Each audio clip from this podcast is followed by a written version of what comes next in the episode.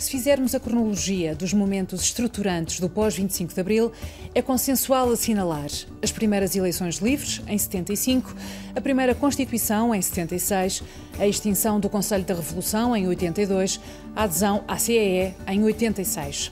Não é consensual, ou pelo menos suscita leituras divergentes, as nacionalizações do 11 de março e o 25 de novembro, que pôs fim ao PREC. Hoje escuto duas filhas da madrugada. Joana e Mariana Mortágua nasceram em 1986, mas a sua história começa muito antes. Começa pelo menos na ocupação da herdade Torre Bela. São ambas deputadas do Bloco de Esquerda. Joana é licenciada em Relações Internacionais, Mariana é doutorada em Economia. São de Alvito. Mariana e Joana, bem-vindas, filhas da madrugada. Obrigada. Obrigada. O vosso pai foi combatente antifascista, esteve exilado, fundou a Luar, dirigiu a ocupação da Torre Bela, onde conheceu a vossa mãe, 20 anos mais nova.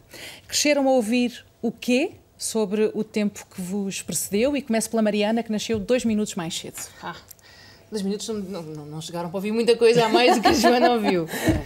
Um, não sei, eu acho que nunca foram grandes teorizações. Teorizava-se muito pouco lá em casa, porque o meu pai e a minha mãe sempre deram muito mais um, importância à prática. Meu pai, na prática que teve da luta antifascista, mas eu acho que, sobretudo, da prática que ele carregava da sua vida de pobreza, de impossibilidade de estudar, de ter que trabalhar muito novo, de ter que emigrar para a Venezuela muito novo. E essa prática, essa, essa vivência das desigualdades uh, que ele teve enquanto criança e enquanto jovem, eu acho que foi o que o marcou. E eu tenho a minha memória do que se falava de, de antes do 25 de Abril, para além daquilo que nós conhecemos, de, uh, da falta de liberdade, do próprio exílio do meu pai a fugir do, da polícia política, uh, foi essa, essa vivência marcada das desigualdades da infância que, que ele teve, que aliás foi uma infância bem diferente da minha mãe, que cresceu no contexto. A pobreza. A pobreza. Joana, a mesma pergunta. O que é que tu ouviste e o que é que tu recordas uh, das conversas de quando eram pequenas sobre o tempo que vos precedeu? E a mesma, a mesma resposta. Uh, com diferenças, lá está, da experiência muito diferente dos contextos sociais do meu pai e da minha mãe. Do meu pai, estas histórias, não é? O uh, mais antigo, pelo menos aquela que eu me recordo mais vivamente, é do, do, da namorada que o meu pai queria ter, mas que não olhava para ele porque ele era demasiado pobre.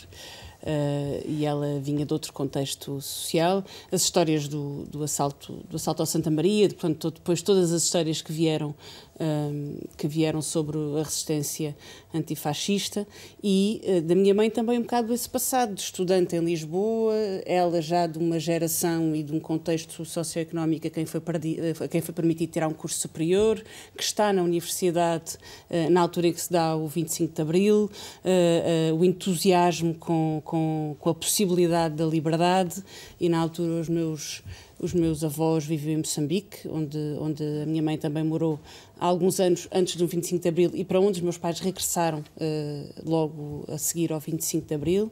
E, e, e, portanto, como cooperantes, a seguir, à, a seguir à experiência da Torre Bela e antes de nós nascermos. E, portanto, essas experiências também dos dois, de uma maneira completamente diferente, mas os dois a vivenciar à sua maneira a falta de liberdade, no seu contexto social, com as suas marcas próprias e uh, a alegria e a explosão uh, do, do 25 de Abril. Dito assim, podiam não ser políticas, deputadas, uh, mas era impossível não serem politizadas? Seria, seria muito difícil. Aprender o valor da liberdade é uma coisa que é que não é tão simples como quanto se parece. É, uma, é, um, é um processo de politização que nós tivemos de casa, mas que muitas vezes não é assim, muitas vezes aprende-se na, na, na, vida e no, nos contextos em que se está, e no, no, crescimento e nas aprendizagens, e muitas vezes de maneiras até muito mais duras do que aquelas que nós, ou aquelas que nos foram, que nos foram permitidas. Agora, quem cresce a ouvir estas histórias não pode fingir que não sabe. Uh, e, há um, e essa é a consciência da qual não se pode fugir e depois não se poder, não se poder fugir dela é uma opção política a tomar. Agora, não perceber, não querer ver, isso deixa de ser uma opção. Bem, eu trouxe uma surpresa para as duas e peço que voltem estas folhas. Tem que mover a... que as folhas eram decorativas. Tem que mover a Beatriz da Conceição. Reconheço alguns personagens aqui. Reconheço alguns personagens. Bom, são, são desenhos do João Abel Manta. Aqui temos um grupo de sábios a olhar para Portugal, esse caso bicudo. E, e aqui dessa, temos, esta não lembro tão bem. E aqui temos uma uh, apresentação de uma família portuguesa extremamente pobre, uh, Vossa Excelências.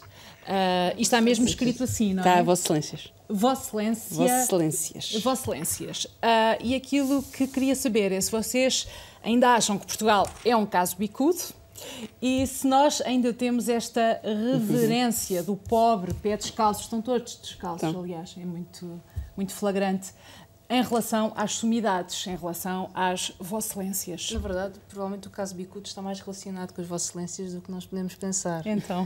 Uh, porque é isso mesmo. Uh, uma das, das, interpretações que eu acho que são mais corretas sobre o caso Bicudo português, eu, enfim, haverá outras análises culturais e sociológicas sobre o nosso passado, como é, como é que nós nos constituímos enquanto povo, um, mas há um, do ponto de vista económico e das dificuldades económicas que o país atravessou ao longo do, dos séculos, para, para, além da nossa posição periférica, que não nos terá ajudado, pelo menos a partir de certa uhum. altura, uh, há uma crítica às elites, como é óbvio, e, e, às escolhas que as elites foram fazendo ao longo do tempo, uh, às desigualdades sociais que também alimentaram a pobreza económica e o desenvolvimento, e, e às próprias elites rentistas que sempre preferiram o seu negócio e o seu lucro ao desenvolvimento uh, do país. E essa é, é, uma análise que se tem feito ao longo dos anos, antes e depois do 25 de Abril. Está aí também nesse livro. É, é por isso que eu, aliás, o trouxe, porque é um, acho que é um dos livros que, que enquadrou o meu pensamento sobre a economia portuguesa e que reflete isso mesmo, de que forma que a economia portuguesa obedeceu às suas elites e quais, e quais foram os objetivos dessas elites. E isso tanto pode ser as elites das grandes famílias do pré-25 de Abril, nós sabemos quem são essas famílias, um, e que muitas delas uh, voltaram no pós-25 de Abril. O Império Espírito Santo era o último exemplo, uh, temos mais uns, mas com menor dimensão, e que depois do 25 de Abril se constituíram essas e outras elites e, e subjugadas a outros interesses, neste caso, por exemplo, também os interesses económicos angolanos, uh, que, que, fizeram o seu, o seu estrago, a sua marca em Portugal nos últimos anos. Joana, o caso bicudo e a reverência. Um, e tu caso... trouxeste a Amália, tu tens alma fadista. Eu trouxe a Amália Estava a ler à procura de inspiração para. Estava, para estava. É porque ela, ela, ela, Miguel recupera. Este livro é de Miguel Carvalho e recupera a imagem da Amália durante a ditadura e como ela foi transformada depois da imagem da Amália durante a Revolução e, e, e tentar desmontar um bocadinho isso para mostrar quem é que eh, a Amália poderia ter sido. E ela tinha uma frase em que ela dizia que pertencia, pertencia ao povo sem orgulho nem pena. Uh, uh, era uma mulher do povo, mas não via nisso nenhum. nenhum não, tinha nisso nenhuma. Nem orgulho nem pena. Nem orgulho nem pena, pronto. O, a representação do povo de, de pé descalço não, eu acho que neste, neste contexto não pode pertencer a uma romantização que a esquerda alguma vez tenha feito uh, da, da, pobreza e que poderia ter uh, existido, mas uma representação do povo pobre que, existe, que existia de facto. Não é? E que mudou muito desde então, é importante. E que, e que mudou muito, e que mudou muito desde então, mas que é uma imagem que eu tenho medo que se apague o, o, revisionismo histórico que nós estamos a viver por parte da extrema-direita, a sua normalização junto da direita, que é, que é, isso mesmo, que é revisionismo histórico, que procura, uh, uh, procura representar uh, atos heroicos como o assalto ao Santa Maria, que foram na altura vistos internacionalmente como atos de coragem contra uma ditadura pela libertação de um povo, agora quer representá-los como terrorismo coisa que a história afastou Vocês cresceram também a ouvir dizer que o vosso pai era terrorista? crescemos mais ao ouvir que o nosso pai era, era herói contra o fascismo. Exatamente. E essa é a versão. Mas foi nos anos mais recentes que ouviram, a propósito do Santa Maria ou do assalto ao Banco de Portugal na Figueira da Foz, que era um terrorista? É uma reapreciação da verdade à luz de, de, de uma nova relação de forças uh, e de uma radicalização da direita portuguesa em, em clara vingança contra o 25 de Abril. E uh, as representações do povo que na altura eram feitas por esta leitura da história, que é correta, de que a ditadura manteve a grande, a esmagadora maioria do povo na pobreza extrema, extrema e, e, absoluta, Um, eu acho que é, é, nesse sentido que eu, que eu entendo esta, esta representação e, claro, em reverência sempre, porque a ideia, que é essa ideia que tentam recuperar, o pobre de mão estendida, a diferenciação entre o pobre bom e o pobre mau, não é? O pobre bom é aquele que se submete à sua condição e que estende a mão para agradecer toda e qualquer caridade que lhe possam oferecer. Eu acho que é isso que está representado aqui, era essa a visão que a ditadura tinha sobre os pobres e é essa a visão que se tenta recuperar hoje sobre a pobreza. A pobreza vai uh, de mãos dadas com, com o analfabetismo, sabemos. Eu gostava de trazer alguns dados. Em 1974, no ano da Revolução, portanto, estavam inscritos no ensino superior 50 mil alunos.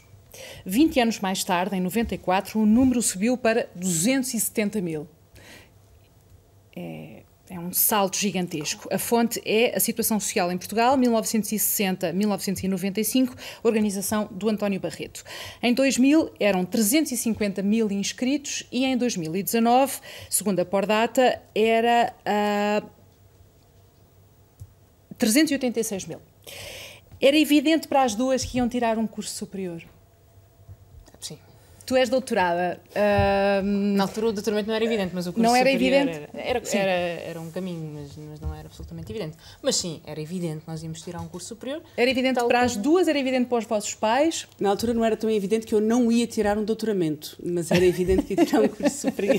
Porque a Mariana sempre foi marrona e tu não. Sempre mais, mais calaceira. Sempre foi mais que eu, sempre foi mais que eu. não, eu, eu acho que acho que até aí as, as, diferenças eu acho que era evidente não sei se era tão evidente para, para o nosso pai como para a nossa mãe. Acho que aí, não, se calhar o meu pai valoriza menos essa experiência formal. O meu pai só avisou que uh, havia quatro cursos quatro, quatro, anos de curso superior uh, pago numa universidade pública. Portanto, a partir daí, desenrasquem-se como quiserem. Pronto, para, além deste, para além deste, destes avisos à navegação, que eram completamente desnecessários, como na altura fizemos questão de, de notar, um, acho, acho que ambos tinham visões diferentes, mas eu acho que para a nossa geração, uh, no nosso caso, do lado da mãe, a minha mãe tem formação superior, meu avô tinha formação superior, e isso é um, é um percurso muito, muito pouco comum para o Portugal da pobreza e do uhum. analfabetismo, uhum. mas nós temos muitas uh, colegas em Alvito, no contexto onde, onde vimos, em que foi a primeira geração que a nossa geração foi a primeira que teve acesso ao ensino superior. Em alguns casos nem chegaram a ter acesso, mesmo a nossa geração. E, portanto, aquilo que para nós era evidente, um bocadinho pelo percurso socioeconómico... Já o ensino secundário, que nós agora, que agora é dado como adquirido, que, é, que pertence à escolaridade obrigatória... Claro, na altura na não altura era tão não, evidente. Não pertencia, e, portanto, ir do nono ano para o décimo já era um sinal de que uh, se poderia uh, pensar em aceder ao ensino superior. Mas muita gente ficava pelo nono ano para ir e trabalhar. tinha meios para isso? E justamente Sim, mas isto não depois, tinha necessidade de e é, trabalhar. E é importante ressaltar isto, ressalvar isto, isto depois do brutal salto que se deu com a democracia. Essa é uma grande conquista. O analfabetismo em, em Portugal era transversal à sociedade portuguesa. 24% da população era analfabeta em 1974. E o resto tinha a quarta classe. E, portanto, se nós passarmos para isto, para uh, o facto de hoje ser natural para uma pessoa ir para o ensino superior, Uh, e muitas vezes independentemente do seu contexto do seu contexto familiar.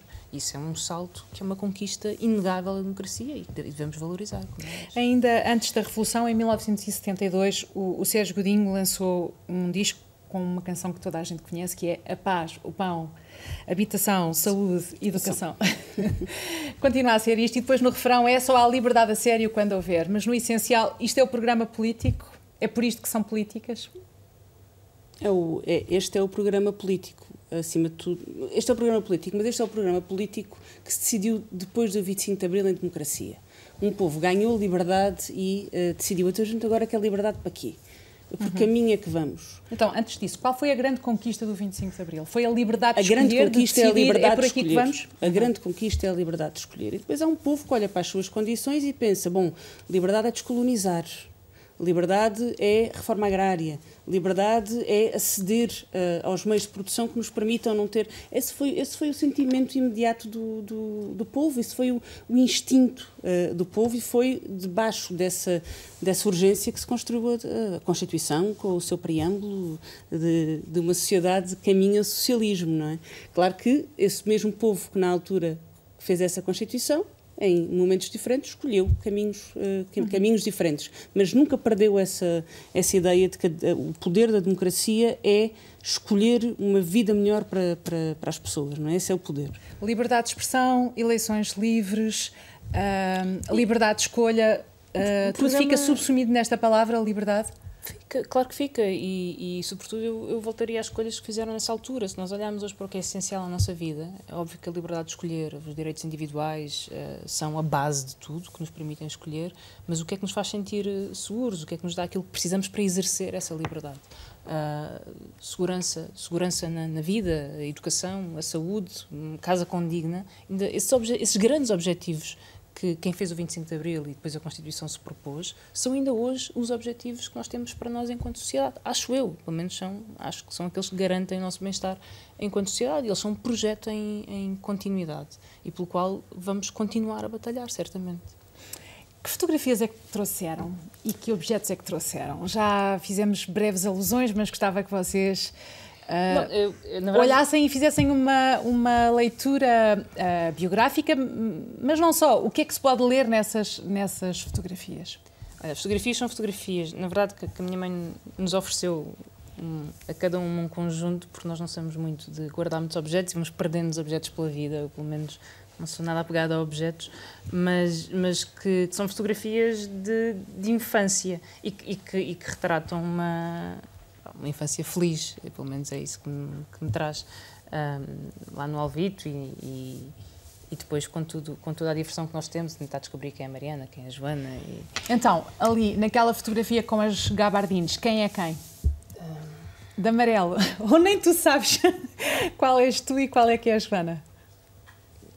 Vocês hoje não são tão. Ai tão diferentes assim. Nós estamos testadas, portanto podemos passar sim, sim. Uh, eu, sem, eu aqui sem acho, grande acho risco. Que, acho que a Joana é esta.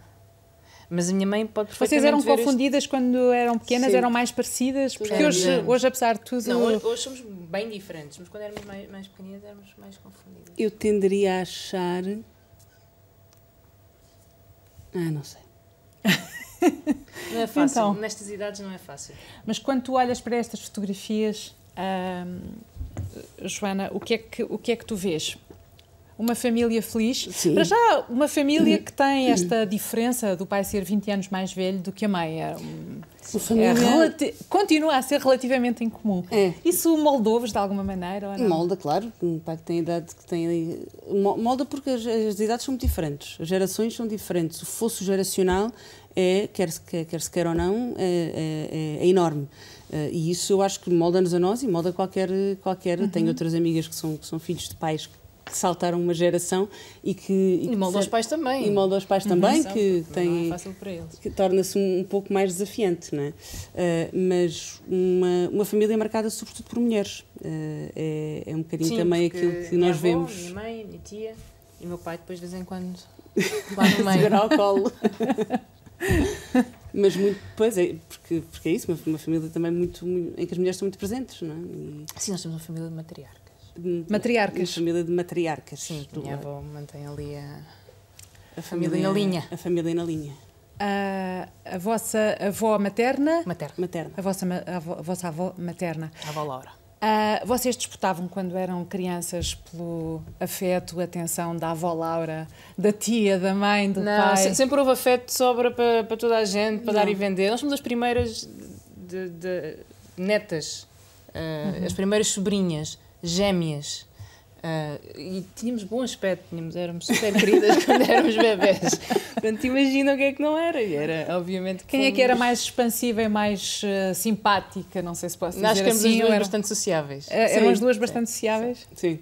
Sim, porque também crescemos no, no, campo com muita liberdade. Os meus pais sempre nos levaram para todo lado, sempre recusaram a infantilização excessiva. Portanto, nós éramos muito arrastadas e, e expostas a todos os contextos possíveis e imaginários. E isso deu-nos algum conforto traquejo. e traquejo uh, para enfrentar as várias, os vários contextos sociais. E acho que isso notou desde muito, muito uhum. miúdas. E tu trouxeste também um vinil, que é um objeto anacrónico. É, uh, e ah, e essa fotografia, ah, espera, esta, esta, esta fotografia, então, então. É, esta fotografia eu trouxe porque é das, é das raras, raríssimas, esta fotografia é de quando nós entramos as duas uh, para, deve ter sido na altura em que eu fui eleita. Até acho que é de, de antes de ter sido eleita deputada, já a Mariana era deputada. E, e, é de umas raríssimas eh, momentos em que nos apanharam em, em numa pose menos uh, formal e institucional as duas no Parlamento, em, em, que nos apanharam mais. Alguém disse faça uma pose e nós fizemos uma pose mais descontraída, o que é muito raro porque nós uma pose de duas miúdas, uma pose de duas irmãs. nós no Parlamento não assumimos essa essa essa pose, temos, é importante, não, estamos concentradíssimas é noutras coisas. É importante vincar essa separação. Eu trouxe, é importante, é, é. é, é. Uhum. Eu trouxe a Beatriz da Conceição porque, pronto, porque eu ando sempre à volta dos fados e, e, e pus-me a pensar nesta história do 25 de Abril e numa das principais coisas que está por cumprir, que é o direito à habitação, que é uma coisa que, que me tem feito eu eu sou autarca em Almada e quanto mais vejo, mais me, mais, mais me convenço de que isto é um direito por cumprir. E a Beatriz da Conceição tem um fado, que acho que é do Artur Ribeiro, que, que desta altura, do 25 de Abril, que diz que eu nasci amanhã no mundo imaginado ou no mundo imaginário, já não me lembro, onde não haja pobres a viver em zona demarcada. E nós, e quando eu comparo aquilo que se evoluiu e na educação, na saúde, com, por exemplo, a questão da habitação, nós ainda temos muitos pobres a viver em zona demarcada. E, sendo portanto, que a Beatriz da Conceição cresceu numa ilha no Porto. Exatamente, sendo que a Beatriz da Conceição nasceu numa ilha no Porto e, portanto, tinha este passado que, que lhe permitia cantar coisas destas sem, com, com conhecimento de causa. Com conhecimento de causa e, para mim, é um dos grandes falhanços da nossa democracia, é a falta de uma política social de habitação. A vossa sociedade vive de uma maneira, a vossa geração, perdão, vive de uma maneira especialmente aguda, e também aqueles que nasceram já na década de 90, o problema da habitação. As casas estão uh, caríssimas, a gentrificação é uma realidade uh, que a pandemia não conseguiu um, um, apagar. Seria, seria, pelas razões erradas, não é? E seria pelas razões erradas. e eu gostava de saber se se angustiam quando pensam no vosso futuro, nomeadamente na casa em que vão morar, daquilo de que vão viver. Uh, eu acho que hoje, eu, eu lembro-me de algumas conversas com a minha mãe, porque desse, desse fosso geracional que é, uh, tentou-se apresentar, a nossa, começou com a nossa geração essa experiência de que, bom, a liberdade é boa, não é melhor, tentou-se transformar a precariedade em liberdade. E, portanto, não há contrato, é tudo. Vocês têm. Uma grande liberdade as crises são oportunidades, empreendedorismo é o, é o futuro do, dos jovens e, portanto, transformou-se a mais extrema precariedade, que são empregos normalmente mal, mal pagos, uhum. enfim, uh, alguma, alguma falta de estabilidade na vida, em, em liberdade. É, obviamente, uma falácia.